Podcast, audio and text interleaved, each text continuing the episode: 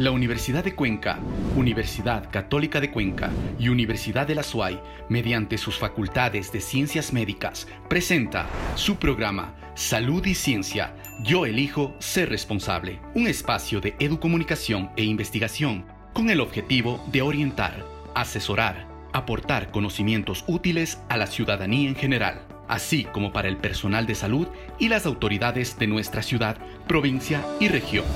Empezamos. Hola, muy buenos días. Gracias por estar conectados a esta transmisión.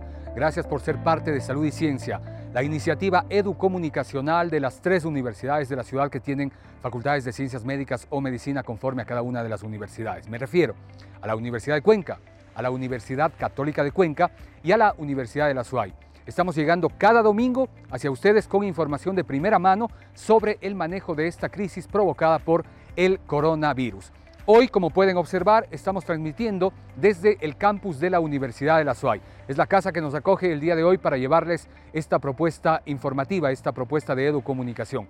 Invitarles a que participen con nosotros en las redes sociales, a que nos manden mensajes, propongan temas, sugieran invitados y más. Es lo importante, es lo que queremos, que ustedes sean parte activa y dinámica también de este programa. El día de hoy les invitamos a quedarse con nosotros durante los siguientes minutos. Estaremos hablando sobre las actividades que desarrollan las tres universidades. Estaremos también hablando con el especialista el día de hoy sobre cómo enfrentar, cómo manejarnos en torno a esta campaña que ha lanzado el gobierno nacional. Yo me cuido. Mañana ustedes ya tendrán una nueva dinámica, una nueva lógica sin las restricciones en algunos casos que estábamos eh, habituándonos durante estos meses de pandemia, entre otras cosas más. Así es que la bienvenida para todos ustedes. Vamos a iniciar precisamente con esas cápsulas informativas. Hoy, por ejemplo, vamos a conocer acerca de los trabajos que viene desarrollando la Universidad de la SUA y la UDA frente a la pandemia, otras iniciativas como la que les contamos la semana anterior. Además de eso, podrán ustedes ahora enterarse en estas cápsulas sobre cuáles eh, son las actividades que viene desarrollando la Universidad de Cuenca para convertir a su campus o a sus campus, cada uno de los cinco que posee la Universidad de Cuenca, en espacios seguros de torno a las actividades presenciales que en casos específicos deben ser desarrolladas en estos eh, campus o en estos espacios. Y por el lado de la Universidad Católica de Cuenca, queremos informarles que la Unidad Académica de Tecnologías de la Información y Comunicación viene desarrollando capacitaciones en el manejo de la comunicación, en el manejo de la educación con herramientas apropiadas para esto frente a la crisis que también estamos viviendo, que estamos atravesando. Conoceremos eso y más en las siguientes notas. Así es que bienvenidos y bienvenidas. La Universidad Católica de Cuenca, a través de su Unidad Académica de Tecnologías de la Información y Comunicación, llevó a cabo una campaña de capacitación sobre herramientas tecnológicas educativas en tiempos de COVID-19. En consideración de la emergencia sanitaria que actualmente nos atañe y tomando en cuenta que la universidad está para solucionar problemas, particularmente la afección que ha tenido sobre el ámbito educativo, y con el objeto de agilitar el proceso de enseñanza-aprendizaje, se desarrolló un programa educativo de capacitación que se dictó mediante las plataformas virtuales de la Universidad Católica de Cuenca y que abordó temas como herramientas de productividad, herramientas para creación de contenidos y digitales interactivos, uso de entornos virtuales y aprendizaje, nuevos enfoques tecnológicos y herramientas de productividad y creación de contenidos.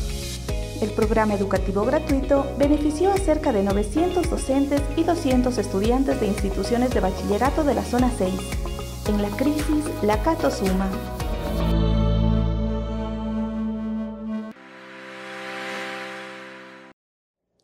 La Universidad de Cuenca se alista para el retorno al trabajo presencial en las áreas estrictamente necesarias, siempre siguiendo el protocolo de bioseguridad que no solo busca ejecutar una disposición de ley, sino y sobre todo velar por el bienestar de su comunidad con prevención en esta etapa de crisis sanitaria.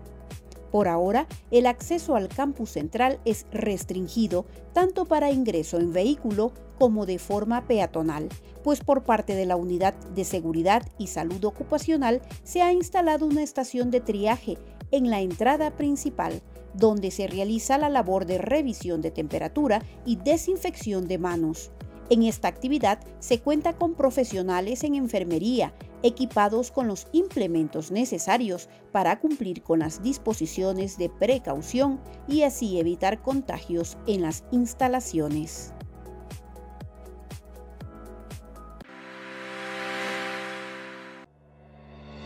Tips y consejos. Si tienes síntomas como tos o fiebre leves, generalmente no es necesario que busque atención médica. Quédese en casa, aíslese y vigile sus síntomas. En caso de registrarse fiebre elevada, se debe acudir al médico. Si vive en una zona con paludismo o dengue, es importante que no ignore la fiebre y busque ayuda médica.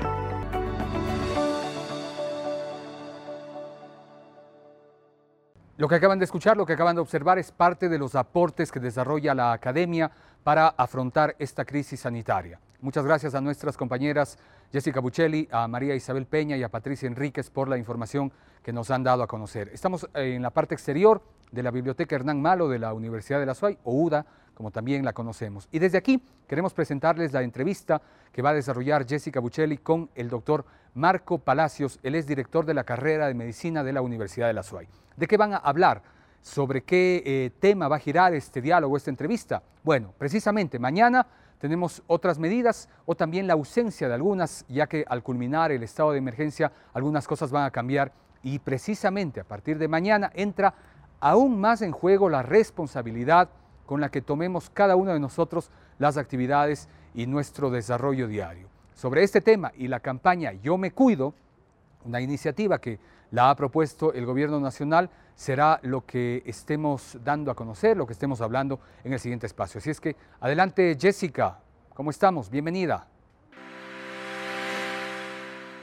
Muchas gracias, Hans. Muy buenos días. Esta mañana nos acompaña el doctor Marco Palacios. Él es el coordinador de la carrera de medicina de la Universidad de la SUAY.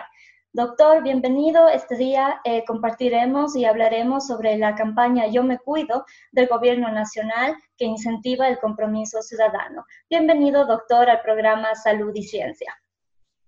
Bien, buenos días. Muchas gracias por la invitación y una felicitación a las tres facultades de medicina de la ciudad de Cuenca que han tomado la responsabilidad y la posta en este proceso de educomunicación. Será para mí un gusto poder conversar con ustedes. Muchas gracias, doctor. Eh, como habíamos mencionado, la campaña Yo me cuido empezará este próximo 13 de septiembre ya que culminará el estado de excepción y arrancará una nueva etapa en la que la ciudadanía debe autorregularse. Con la culminación del estado de excepción ya no habrá restricción en dos medidas puntuales que son la libertad de tránsito y la libertad de asociación. Desde su punto de vista, doctor, ¿usted cree que como sociedad estamos preparados para estos cambios? Eh, bien, em, obviamente que no. Eh, una cosa fundamental em, en esta situación de la pandemia que hemos podido observar como miembros de la academia y también personal de salud que está en el, en el tratamiento y manejo de personas con COVID, es que estamos pagando las consecuencias de no haber sido actores eh, fundamentales en el proceso educativo en salud en la comunidad. La promulgación de ese modelo de atención primaria de salud, del médico de familia, del médico comunitario, en este momento nos está eh, demostrando que solamente estuvo eh, teorizado, mas no estuvo ejecutado, porque estamos viendo una comunidad y nosotros médicos, nosotros personal de salud, como parte de la comunidad también, cometer varios errores que no tienen un fundamento técnico, científico, pero son consecuencia de eh, no haber trabajado lo suficiente en la educación en salud. Siempre estuvimos, y lo sabemos de memoria, lo sabemos de sobra, siempre estuvimos dirigidos a la terapéutica, al tratamiento, a la medicina reactiva, pero nunca prevenimos, ¿no? Por eso es tan difícil ahora el conseguir, por ejemplo, entender lo importante del lavado de manos, lo importante de la protección de la boca y la nariz, eh, la forma en que se propaga el virus y algunas situaciones más que son capitales en, los mecanismos de transmisión y que ahora se han confundido, tergiversado y nos van a dar problema, obviamente, luego de, que empiece la campaña. Sí, ¿cómo deberíamos actuar la ciudadanía frente a esta nueva etapa que se nos viene por delante, doctor?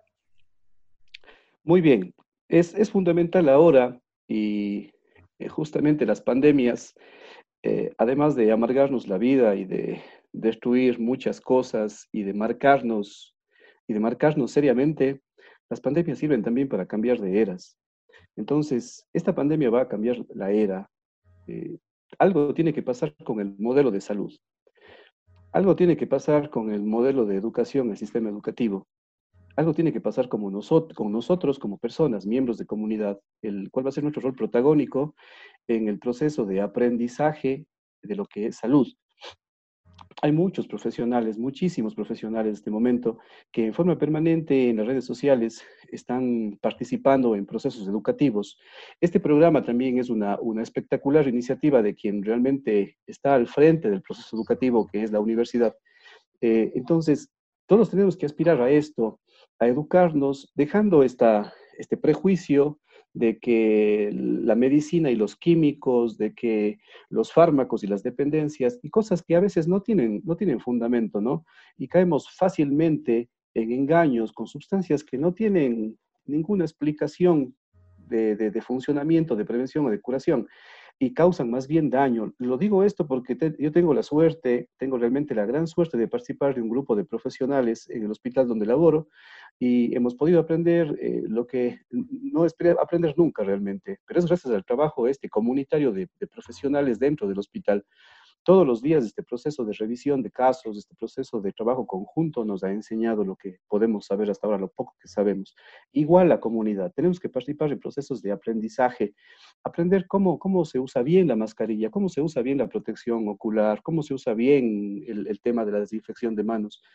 Eh, sirven las bandejas de, estas bandejas de desinfección en el piso, sirve la fumigación con amonio cuaternario, la luz ultravioleta sirve, o estoy gastando recursos en algo que no sirve para nada en absoluto, ¿no? Tenemos que recordar que el virus entra y sale por la vía respiratoria. Puede entrar también por los ojos, ¿no? Pero es la vía respiratoria, la nariz, la boca y los ojos. Y, no hay que quitar la vista de eso. Es, es, tan sencillo y tenemos que aplicar lo que hemos aprendido hasta ahora como especie. Si tenemos un ratón que sale por un agujero en la pared, yo tapo el agujero, pero no es que monto un, muro de piedra un bloque, no lanzo amonio cuaternario a las paredes, tapo el agujero y nada más.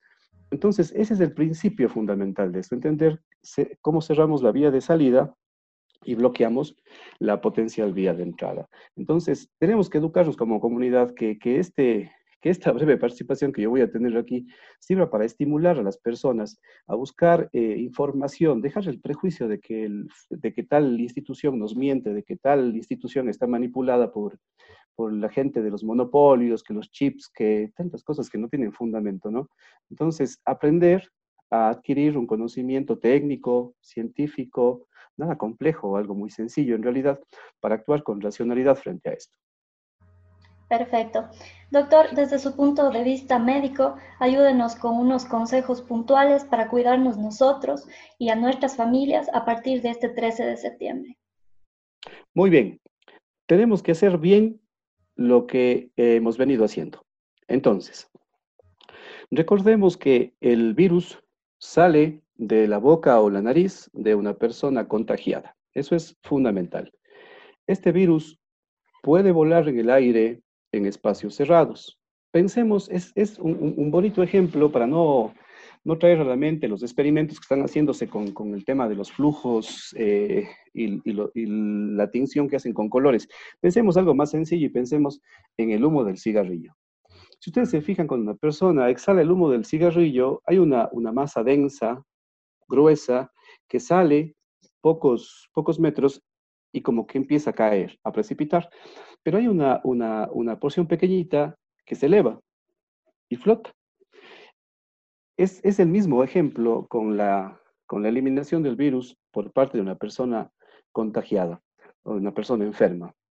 Que esta persona, cuando habla, canta, exhala, silba, fuma, sale una cantidad igual a la como sale el, humo del cigarrillo, hay una parte que cae, y por eso hablamos del metro y medio, dos metros, pero hay una parte más que va flotando en el aire. ¿Qué pasa si yo estoy parado en el Parque de la Madre y esta persona está fumando? Es imposible que me alcance, ¿no es cierto? Es imposible porque yo estoy a unos 10 metros o estoy a 6 metros. Es un poco difícil que me alcance en realidad con las partículas pequeñas que vuelan. Pero si estoy en un cuarto, ¿sí? En un cuarto pequeño, estamos en una reunión, en una sala, tomándonos unos tragos, fumando, haciendo un karaoke, imagínense, al igual que cuando uno está fumando dentro de un cuarto con bastantes personas y todo está lleno de humo, igual va a estar el cuarto lleno de partículas virales. Entonces, ¿qué va a respirar la gente? Humo. Entonces, es, es importante tener en la cabeza, a veces la gente sale a la calle y vuelve a la casa y se saca la ropa, se bota alcohol, se baña, se desinfecta, pero no hace eso cuando se va a una reunión familiar. Pensemos igual, si estoy dentro de un cuarto y hay mucha gente que está fumando, ¿a qué huelo cuando salgo yo de la reunión? A tabaco. El cabello huele a tabaco, la ropa huele a tabaco. Piensen en, en, partículas virales, piensen en el nuevo coronavirus. Entonces, en vez de estar oliendo tabaco, están llenos de partículas virales. Allí sí están llenos de partículas virales. Por eso es que hacen tanto hincapié en el tema de la libertad de asociación. Paradójicamente, este es un derecho que nadie nos puede quitar, pero en este momento de emergencia sanitaria hay que pensar en sentido de que el, el participar en reuniones, en espacios pequeños, cerrados, muchas personas, promueve a que predispone a que la gente se llene de partículas virales y se contagie. Muchísimas gracias, doctor, por todos sus consejos. Entonces, la ciudadanía a seguir estos consejos valiosos que nos ha dado hoy el doctor Marco Palacios. Muchísimas gracias y continuamos contigo, Hans.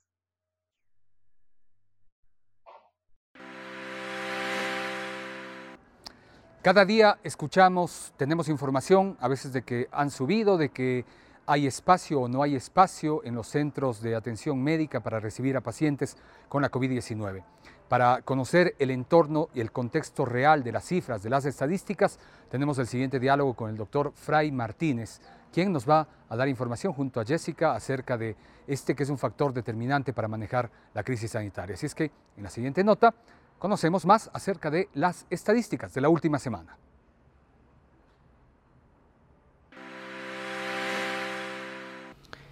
Buenos días.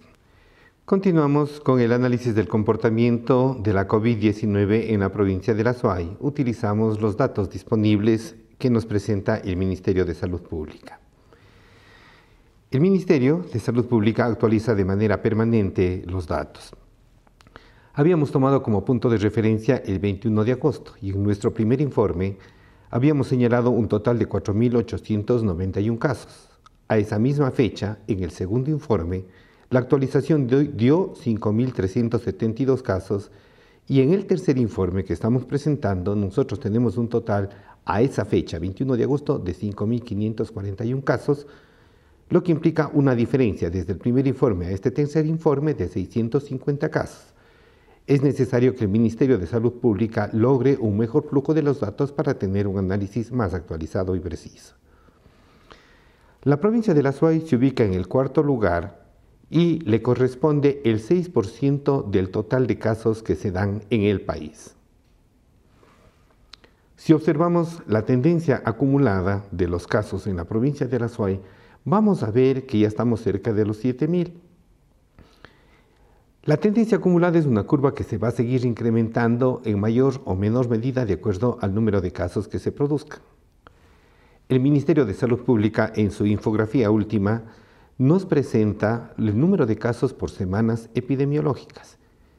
Esto implica una situación.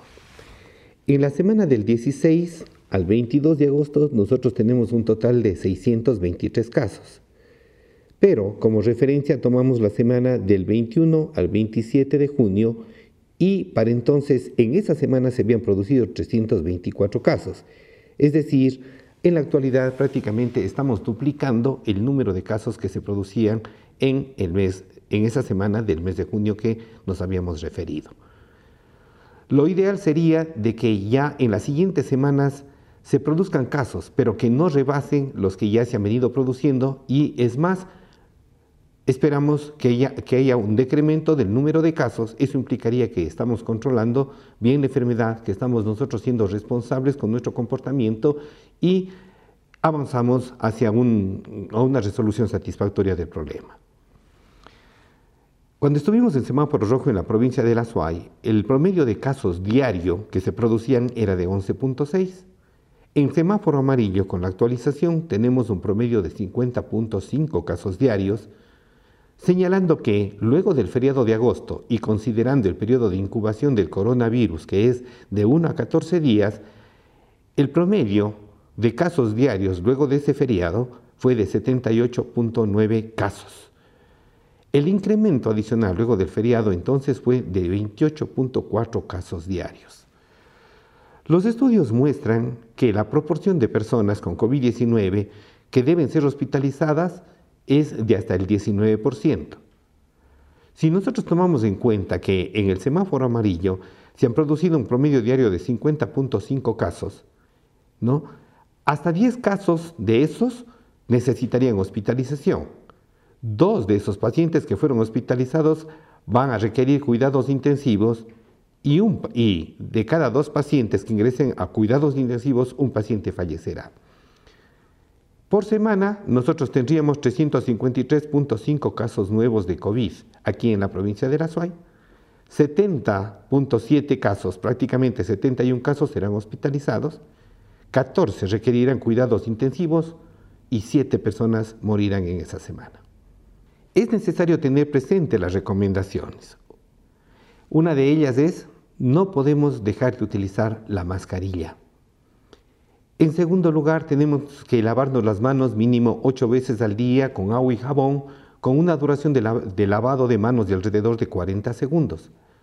Si necesita salir de su casa, recuerde que tiene que mantener una distancia de dos metros al menos con otras personas. Evite reuniones sociales con personas que no sean de su entorno inmediato, es decir, con las personas que vive. Esas son las reuniones que se recomiendan, no con las personas que no son parte de su hogar, que no conviven con usted en su casa. Recuerde que luego de los feriados el número de casos se han incrementado y que el fin del estado de excepción no significa el fin del estado de emergencia sanitaria. Nosotros, una vez que se cumpla el estado de excepción, debemos incrementar nuestras precauciones. Gracias. Muchas gracias, doctor, por su intervención y sobre todo por estos valiosos consejos que debemos tomar en cuenta. A continuación, daremos a conocer los datos estadísticos emitidos por el Ministerio de Salud Pública con lo que respecta a la provincia de La Suay. 6.746 casos positivos, 4.507 casos recuperados, 124 fallecidos. Con esto nos despedimos. Muchas gracias, Hans. Puedes continuar. Llegamos a la parte final. El programa termina, son pocos minutos, pero tratamos de darles información importante a todos ustedes. Desde la UDA nos despedimos y les agradecemos por ser parte de este ya el tercer programa de salud y ciencia, la propuesta educomunicacional que desarrollan las tres universidades, la de Cuenca, la Católica de Cuenca y la Universidad de la SUAY. No olviden seguirnos todos los domingos a partir de las 9 de la mañana por Academia TV, por Radio Ondas Cañaris y también en la propuesta de las radios universitarias y las redes sociales y medios de comunicación convencionales y no convencionales de estas tres casas de estudios. Mi nombre es Hans Ochoa, agradezco a todo el equipo de producción del programa y nos encontraremos la próxima semana a partir de las 9 de la mañana. Ya lo saben, tenemos una cita, pero sobre todo tenemos que ser responsables para poder afrontar la crisis sanitaria en la que estamos inmersos todos. Un buen día, hasta siempre tips y consejos. Rociar todo el cuerpo con alcohol o cloro no sirve para matar los virus que ya han entrado en el organismo. Pulverizar esta sustancia puede dañar la ropa y las mucosas. Tanto el alcohol como el cloro pueden servir para desinfectar las superficies siempre que se sigan las recomendaciones pertinentes. La Universidad de Cuenca, Universidad Católica de Cuenca y Universidad de la SUAY, mediante sus facultades de ciencias médicas, presentó su programa Salud y Ciencia. Yo elijo ser responsable. Un espacio de educomunicación e investigación con el objetivo de orientar, asesorar, aportar conocimientos útiles a la ciudadanía en general, así como para el personal de salud y las autoridades de nuestra ciudad provincia y región. Hasta una próxima oportunidad.